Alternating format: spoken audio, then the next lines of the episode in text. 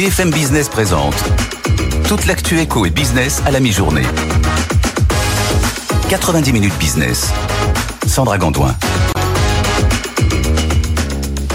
En direct de cette terrasse avec une vue incroyable. Regardez-nous en télé si vous le pouvez ou sur notre site. Vous verrez cette terrasse, cette vue du port de Marseille. Jean-Marc, on va peut-être rester ici. Hein. Ah oui, le soleil est là, on est bien. On, on rentre pas. Ouais, tout au long de la journée, on reçoit les acteurs de l'économie locale. On va parler de santé d'aujourd'hui, de santé de demain. On va parler aussi de formation avec l'incubateur The Camp. Mais tout de suite, on fait un point sur euh, le journal. 90 minutes business, le journal. Et le groupe danois Novo Nordisk qui va investir plus de 2 milliards d'euros pour agrandir son site de Chartres. Emmanuel Macron s'y rend hein, cet après-midi. Il va préciser les contours de cet investissement euh, grâce auquel environ 500 emplois vont être créés. Ce site qui va permettre à Novo Nordisk de booster, vous savez, la production euh, du Wigovi. C'est ce médicament star qui lutte contre le surpoids. On voit ça avec Hélène Cornet. L'engouement est tel que Novo Nordisk a supprimé toute publicité malgré son coût élevé. Son médicament minceur, le Wigovi, est déjà en rupture de stock. Son patron l'a reconnu il ne pourra pas contenter tout le monde. Novo Nordisk cherche donc à tout prix à augmenter ses capacités de production. Depuis deux ans, le Danois a déjà injecté 3 milliards d'euros pour agrandir ses usines, mais ce n'est pas suffisant. Il faut préparer l'avenir, dit-il. Début novembre, il a annoncé plus de 5 milliards et demi d'euros pour son site au Danemark. Cette fois, c'est en France que ça se passe. L'usine de Chartres a été choisie face à l'Irlande. Elle va bénéficier de nouvelles lignes de production et d'assemblage pour une mise en service en 2028. Elle va ni plus ni moins doubler de surface. Ces produits sont destinés à être exportés à 95% partout dans le monde. Car l'on parle bien ici du nouvel Eldorado pharmaceutique. Rien qu'aux États-Unis, près de 100 millions de personnes euh, sont éligibles à ce traitement. En France, on estime à 17% la part de la population qui souffre d'obésité. Les analystes, évidemment, s'affolent. Ils estiment que le marché pourrait atteindre près de 100 milliards d'euros en 2035.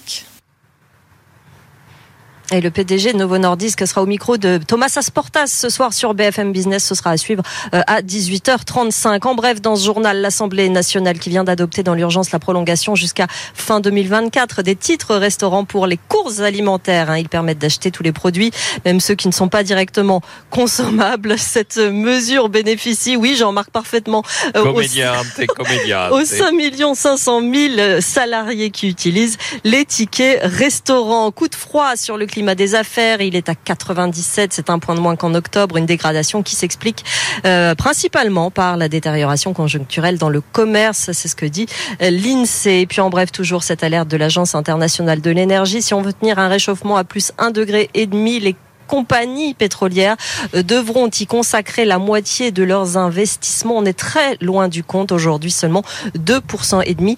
Ils sont consacrés, ce qui nous amène à ce sujet, la part des passoires thermiques euh, au sommet. Hein. C'est ce que montrent les dernières données mises à jour par la plateforme Elowatt à l'occasion de la journée de la précarité énergétique. Euh, aujourd'hui, les résultats que vous révèle BFM Business sont sans appel. Si certains évoquent une légère baisse en volume global, la part des logements F et G dans les grandes villes reste à un niveau extrêmement élevé. On voit ça avec Marie-Cœur de Roy. Voilà une nouvelle preuve que le changement de thermomètre a complètement modifié la carte de France des passoires thermiques, en l'occurrence plutôt les très grandes villes. Et pour cause, euh, depuis juillet 2021, dorénavant, on ne prend plus seulement en compte les usages et donc euh, les factures des habitants. Et puis, on pénalise tout particulièrement désormais les petites surfaces, les petits logements.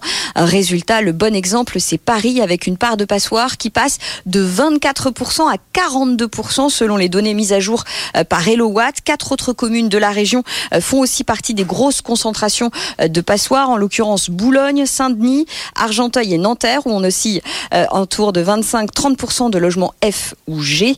En dehors de l'île de France, c'est au Havre, à Lille, à Amiens et à Avignon que la part de passoires est la plus élevée de France. À l'inverse, les grandes villes du sud du pays qui bénéficient d'un climat plutôt favorable affichent de bonnes performances. Montpellier et Perpignan sont sous les 10% euh, de passoires. Aix, Nîmes, Toulouse et Marseille y sont tout juste.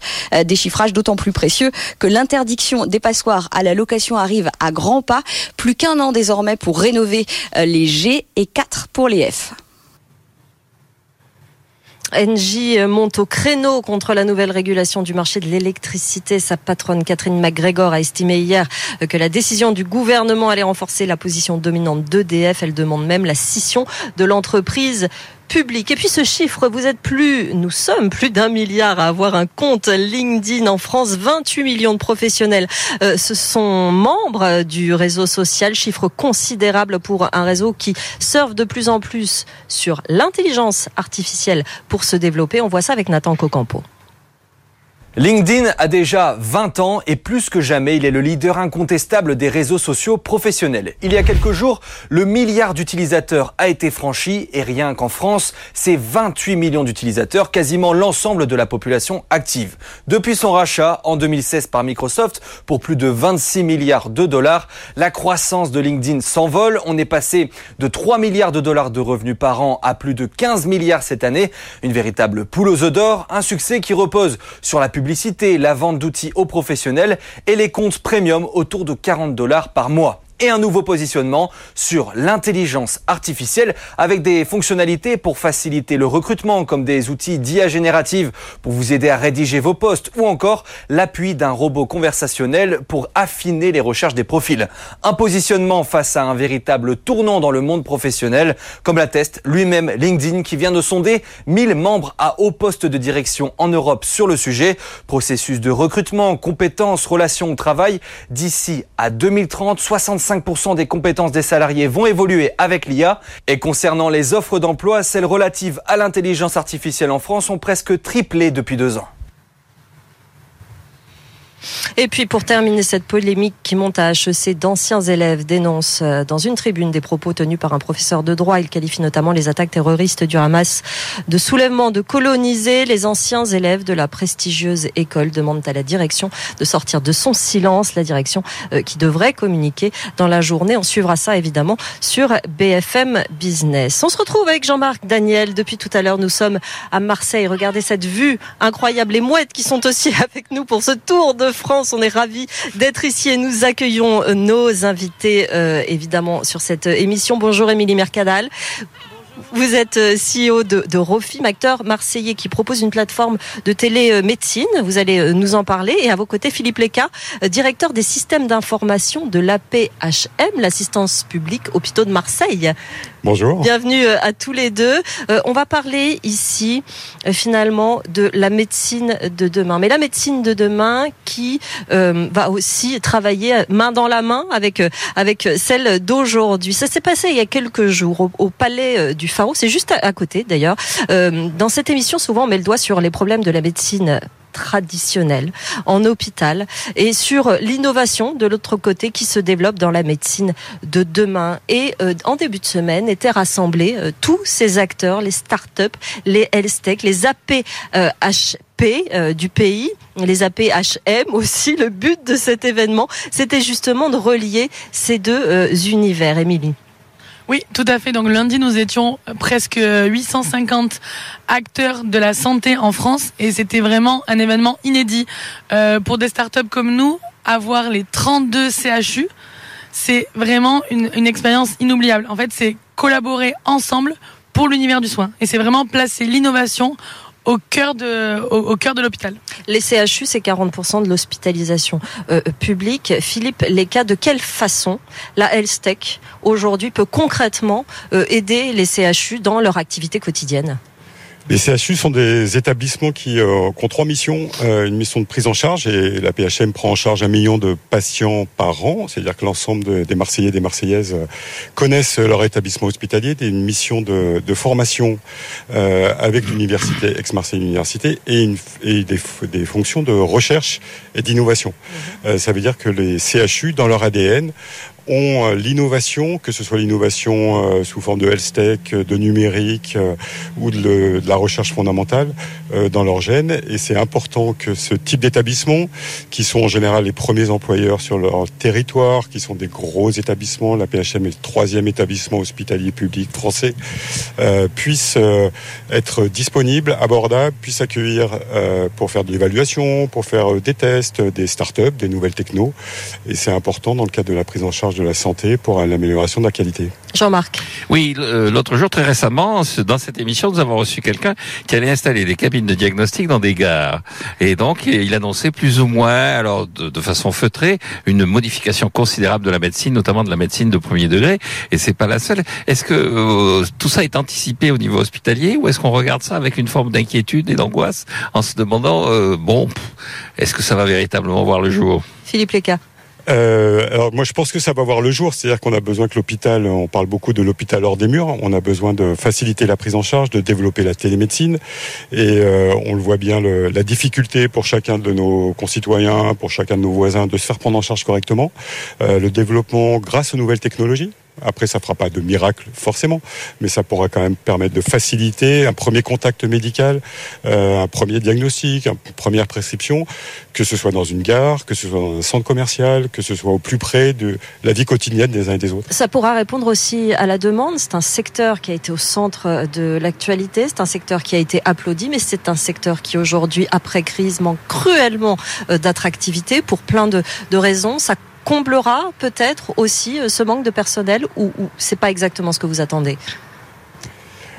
Euh, c'est un secteur en difficulté. C'est vrai que que ce soit par euh, l'ambiance qu'il y a autour, hein, on voit bien toutes les difficultés que rencontre le personnel soignant, le personnel médical, la charge de travail, le besoin et les attentes de plus en plus fortes de la part de la population.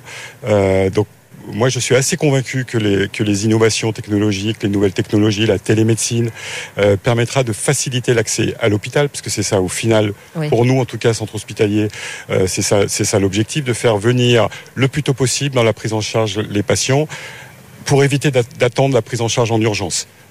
Oui, effectivement, Émilie euh, Mercadal, euh, vous, vous travaillez euh, chez Rofim, CEO de, de Rofim. On dit souvent que la télémédecine devrait aider dans les déserts médicaux, devrait aider à désengorger les urgences, comme Philippe vient de le dire. Est-ce que ce sont ces missions premières? Est-ce que c'est ça que vous, vous, vous voulez développer? Tout à fait, Sandra. En fait, Rofim est une entreprise à mission. Donc, en fait, la genèse de Rofim, c'est vraiment donner du temps aux soignants pour une meilleure prise en charge. Donc, en fait, avec Rofim, nous, ce qu'on prône, c'est une plateforme pour accélérer la prise en charge de soins, pour donner le bon patient au bon moment, au bon praticien. comment, comment ça fonctionne concrètement? Expliquez-nous comment fonctionne Rofim.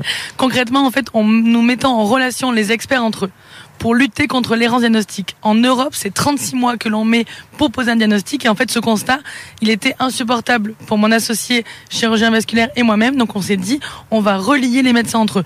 Comment En leur proposant des outils numériques, donc comme le disait Philippe, pour les mettre en relation. Donc, soit ils échangent entre eux en one-one, soit ils échangent de manière collégiale.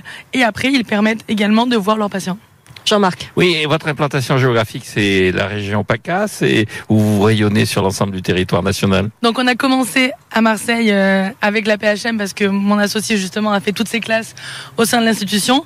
Et en fait très vite euh, nous sommes allés également euh, vers la région parisienne. Et aujourd'hui nous sommes dans plus de 800 établissements. Et surtout nous sommes dans les territoires d'outre-mer en Guyane, en Guadeloupe, en Martinique et en Polynésie française là où la densité médicale est très faible. Et on a besoin de solutions comme ça pour connecter les experts entre eux afin qu'un patient ait un accès égalitaire aux soins qu'il soit au fin fond de l'Auvergne ou qu'il soit dans une métropole comme la nôtre. Justement, Philippe Léca, on est ici dans la volonté d'améliorer le parcours patient, on est ici dans la volonté d'améliorer le travail euh, des, soignants. Que- quelle est la priorité? Alors, on a beaucoup Les de deux, mon priorités. capitaine. Probablement les deux. Une des priorités, euh, qui est une, pri- une priorité aussi que nous fixent euh, les autorités, c'est de libérer au maximum le temps des professionnels pour les, pour les consacrer, pour les dédier à la prise en charge.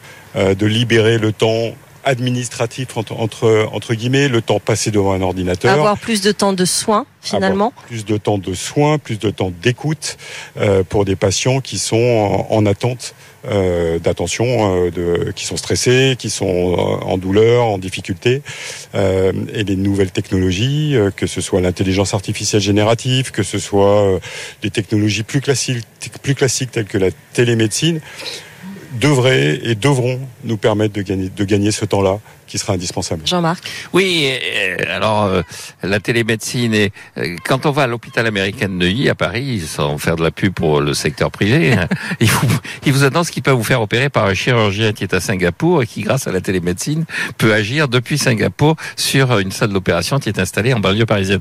Est-ce que euh, les, les CHU, tout ce système est en train de s'orienter vers ça, ou est-ce que pour vous c'est une illusion, c'est un espèce de coup de marketing qui euh, sert effectivement à impressionner les malades potentiels Alors, je crois que nous, on n'a pas prévu de se, se délocaliser à, Singapour. Euh, non. euh, par contre, dans des territoires qui sont sous-dotés en termes de, de, de présence médicale, euh, probablement la- le, le bloc, le bloc intelligent, le bloc orienté, le bloc euh, une opération à distance euh, devrait faciliter, que ce soit dans les territoires d'outre-mer ou dans terri- des territoires euh, en France très sous-dotés. Mais on se met, si on se met au niveau des CHU, est-ce qu'on n'a pas un problème de financement, de financement pour euh, finalement organiser cette cette transition? On les trouve où les fonds? Et est-ce que vous avez discuté de ça évidemment lundi pour euh, pendant cette cette réunion euh, Tout Émilie? à fait. Lundi, on a discuté vraiment de faire émerger l'innovation, donc par la co-création et le partenariat justement entre les startups, les directions de l'innovation, également de diffuser et de développer l'innovation grâce à France Biotech. Mais aujourd'hui, des solutions comme les nôtres permettent de valoriser l'expertise et en fait, elles permettent de d'amener du chiffre d'affaires également au CHU. Donc en fait, c'est un investissement, et Philippe ne dira pas le contraire, mais c'est un, investissement qui rapporte. Et donc en fait, c'est quelque chose qui est vraiment fondamental. Nous sommes des rares solutions à permettre du chiffre d'affaires supplémentaire au CHU. Philippe Il- euh, L'événement de lundi, là, c'est, alors c'est une organisation France Biotech, qui est une, euh, une association d'entreprises de la LSEC, Pour et, euh, souvent ici, oui. et la conférence des directeurs généraux des CHU. Donc c'était regrouper un peu ces acteurs-là pour discuter ça avec des représentants de l'État qui étaient relativement nombreux, parce qu'il y avait une centaine de représentants de l'État, l'Agence de l'innovation en santé, euh, la délégation du numérique en santé, et on discute de ces sujets-là concrètement, c'est-à-dire à la fois comment est-ce que des nouvelles technologies peuvent rentrer, peuvent être évaluées, peuvent être validées, peuvent être certifiées. Un dispositif médical ne rentre pas comme ça dans une prise en charge. Et comment est-ce qu'on finance toute cette opération Et on est à, un moment charnière où on est en train de mettre en adéquation la certification, le financement qui reste un, gros problème dans les, établissements publics euh, et, et les nouvelles technologies. Alors l'hôpital de demain, l'hôpital qui alliera l'humanité de la médecine traditionnelle, le côté rassurant pour les patients, parce qu'ils bon, peuvent pas voir un hôpital de demain arriver tout de suite comme ça, ça va, ça va pas, il va y avoir un problème d'acceptabilité. Il, il émergera quand réellement? On travaille euh, sur quel sur quel terme, Philippe? Euh, alors ça dépend ce qu'on entend par l'hôpital de demain. L'hôpital de demain où le patient il arrive à avoir une consultation avec un spécialiste facilement, dans des délais raisonnables, euh, grâce à une plateforme numérique ou grâce à une plateforme téléphonique, euh, peu importe, euh, et qui puisse avoir un diagnostic précis et repartir avec l'ensemble des éléments, qui peut partager avec l'ensemble des, des professionnels qui vont le prendre en charge ensuite. Ça, je pense que c'est demain. Euh, quand je dis demain, c'est-à-dire c'est déjà aujourd'hui dans certains établissements euh, et c'est probablement demain dans l'ensemble des établissements. Il y a une vraie stratégie nationale autour de ça et ça, ça reste une priorité. Et ensuite, la deuxième étape qui est euh, euh, l'hôpital de demain qui va pouvoir réaliser des diagnostics avec l'aide de, de d'algorithmes, d'intelligence, etc. Euh, ça peut être demain sur certains secteurs. hein, la PHM, on travaille en imagerie avec des startups aujourd'hui sur l'intelligence artificielle, sur l'aide au diagnostic. Donc c'est des choses concrètes, euh, réelles, sur lesquelles les CHU sont capables de se, de se mettre en œuvre.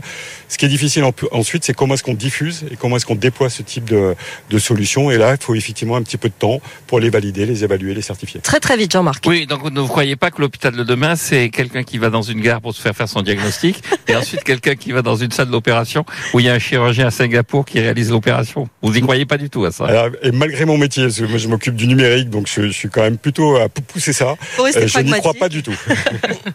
Merci beaucoup à tous les deux d'être venus nous voir. Philippe Leca, directeur beaucoup. des systèmes d'information de la PHM. Émilie Mercadal, CEO de Refim, acteur marseillais, qui propose donc cette plateforme de télémédecine. C'est rassurant de voir que ces deux mondes sont en train de, voilà, de se serrer la main et de travailler ensemble pour euh, que la médecine euh, aille de l'avant. On va accueillir notre prochaine euh, invité. Stéphane Soto va venir nous rejoindre, président de The Camp. On va parler ici de transition, de formation. Venez nous rejoindre.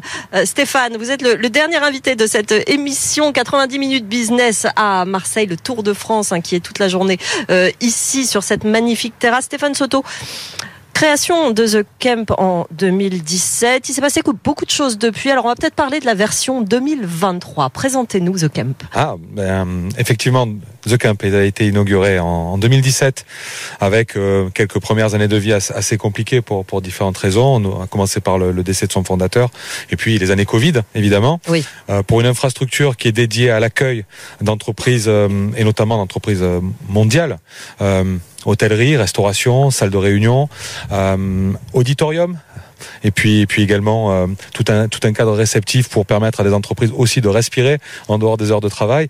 Les années Covid n'ont pas, n'ont pas été euh, les meilleures. Depuis le 1er juillet 2022, nous avons racheté ces lieux et, fait en sorte euh, de faire revivre The Camp et de lui redonner, de lui redonner sa, sa véritable dimension. Donc The Camp est une, est une structure immense, 7 hectares, dédiée aux transformations, aux transformations managériales, et entrepreneuriale, aux transformations euh, digitales évidemment, et aussi et surtout aux transformations environnementales. Transformations qui sont dans l'agenda de toutes les entreprises que nous rencontrons euh, sur euh, sur cette chaîne. Dites-nous comment ça se passe. L'entreprise prend contact avec vous et après comment on la prend en charge concrètement? Ben, Deux typologies d'approche, soit par des agences événementielles missionnées par des entreprises pour trouver des lieux qui soient inspirants ou tout simplement adaptés à leurs besoins en termes de, de réceptifs ou, ou d'hôtellerie, et bien et également des entreprises qui, nous contactent directement. On a un, fort taux de, retour, euh, de fidélisation de clientèle. Euh, en, vérité, notre promesse est, liée à ce qu'on appelle l'ubérisation. Cette contraction par trois du temps terrien. Toutes les filières se font ubériser euh, à, chacune, chacune leur tour. Et lorsqu'une entreprise se retrouve prise dans un cycle d'ubérisation, est déjà trop tard pour elle. Euh, notre promesse, c'est de, de, les amener à se transformer, à se, à se réorienter en amont de cette phase d'ubérisation pour être en time to market hein, euh, le jour J. Jean-Marc. Oui, euh, géographiquement, vous êtes implanté où physiquement, véritablement alors ben, Nous avons une localisation qui est idéale. D'abord parce que nous sommes en Provence, et ça c'est un atout qui est quand même majeur.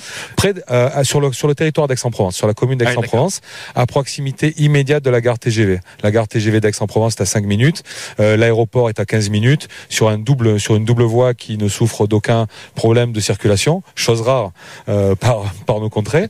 Et euh, ça, ça permet de maîtriser également ce, ce temps de trajet-là pour les entreprises qui veulent se décarboner, euh, diminuer leur empreinte, ne serait-ce que par le transport, est un atout évident. Et, votre, et vos clients sont plutôt dans le, le bassin économique de PACA ou vous rayonnez un peu partout? Alors, ce qui est dingue avec The Camp, c'est que nous recevons les boards des plus grandes entreprises du monde, quel que soit le secteur. Euh, moins sur le plan national et encore moins sur le plan local. Depuis que nous avons racheté ces lieux, nous n'avons de cesse que d'ouvrir The Camp à tout le monde, alors que The Camp était jusqu'alors une structure qui était fermée, euh, d'ouvrir The Camp à, à, toute, y compris la population, à tout type d'entreprise euh, locale avec des offres euh, adaptées, parce que The Camp c'est une, infrastructure de tout premier plan, euh, d'ordre mondial, et, et, donc avec des coûts qui, qui sont inhérents pour le coup, nous avons souhaité justement proposer des offres beaucoup plus agressives pour permettre à nos entreprises de notre territoire, euh, dont certaines également sont dominantes, de pouvoir, euh, de pouvoir profiter des lieux. Alors on parle ici d'un campus, d'un incubateur, d'un lieu où les entreprises se repensent en, en quelque sorte. Concrètement, euh, ça se fait par, par de quelle façon? C'est de la formation, c'est de l'expérimentation, c'est de la confrontation avec d'autres? Comment ça se passe concrètement quand une entreprise vient vous voir? Vous avez quasiment déjà répondu. Expliquez-moi alors, expliquez-nous. Euh, alors, en, en, fait, l'ADN The Camp, c'est celui que je vous exprimais. Travailler autour de ces transformations. Des entreprises peuvent venir euh, afin d'y tenir leur séminaire avec leurs propres intervenants, mais nous leur proposons tout un programme, euh, tout un tas de programmes de formation qui sont en lien avec ces trois typologies de transformation. Donc, nous avons des programmes que nous pouvons livrer euh, en prêt-à-porter ou sur mesure, donc que nous pouvons modifier en conséquence avec des formateurs euh, autour des transformations, autour du team building, autour de la présentation de leurs produits, de leurs offres, euh, afin d'animer leur écosystème direct, leur collab, mais également afin d'animer leur réseau de, revente ou tout simplement pour faire connaître The Camp à, à la presse. The Camp, c'est aussi un endroit où tous les constructeurs automobiles du monde, mis à part les Français, mais ça va changer, j'espère, viennent présenter leur, leur nouveau modèle. Jean-Marc, dernière question. Oui, dernière question. Vous nous avez parlé de la perturbation qui avait été liée à la Covid et tout ça. Est-ce que tout ça a été effacé? Est-ce que maintenant vous avez retrouvé la, la tendance d'avant 2019-2020 ou est-ce qu'il y a encore des séquelles? Euh, Non. Il n'y a, pas de séquelles. Tout d'abord, moi je suis un, un, un chef d'entreprise. Donc euh, euh, le management du risque, c'est menace versus opportunité, et je me concentre sur les opportunités. Quel que soit le passé, euh, nous nous focusons euh, euh, vers l'avenir. Au- Aujourd'hui, des séquelles, euh, nous typiquement, nous n'en avons pas. Nous avons la dette Mhm. qui a été générée, Oui. puisque euh, The Camp a, a quand même créé dans- durant ces années-là une, une dette très importante. Mais au- aujourd'hui, nous travaillons à, à son remboursement efficacement, puisque une grosse partie de la dette est liée aux collectivités locales qui ont cru en The Camp et à raison, je pense. Donc nous nous avançons et euh, les seules séquelles ne sont pas des séquelles de fréquentation, mais des séquelles de dette qui a été générée. Combien d'entreprises sont venues voir The Camp jusqu'ici? Plus de 30 000. Plus de 30 000 entreprises. Bon, on vous souhaite que ça continue euh, dans cette direction. Merci Stéphane Soto d'être venu nous voir, merci. président de The Camp euh, à Marseille. C'est la fin de cette émission 90 minutes Déjà? business. Mais oui, Jean-Marc, je sais. Et en plus, on n'a même pas le droit de rester. Demain, on est à Paris, Jean-Marc. C'est ça le plus terrible. Euh, le Tour de France BFM Business à Marseille. On était ravis, vraiment ravis d'être ici et de recevoir les acteurs locaux. On reviendra. Hein. Ah, j'espère. Allez, la suite de notre antenne, c'est à suivre la, la France à tout pour réussir, à tout pour réussir avec Jérôme Tichit et ses invités également à Marseille. On vous souhaite une très bonne journée sur notre antenne et nous, on se retrouve à Paris demain dès midi.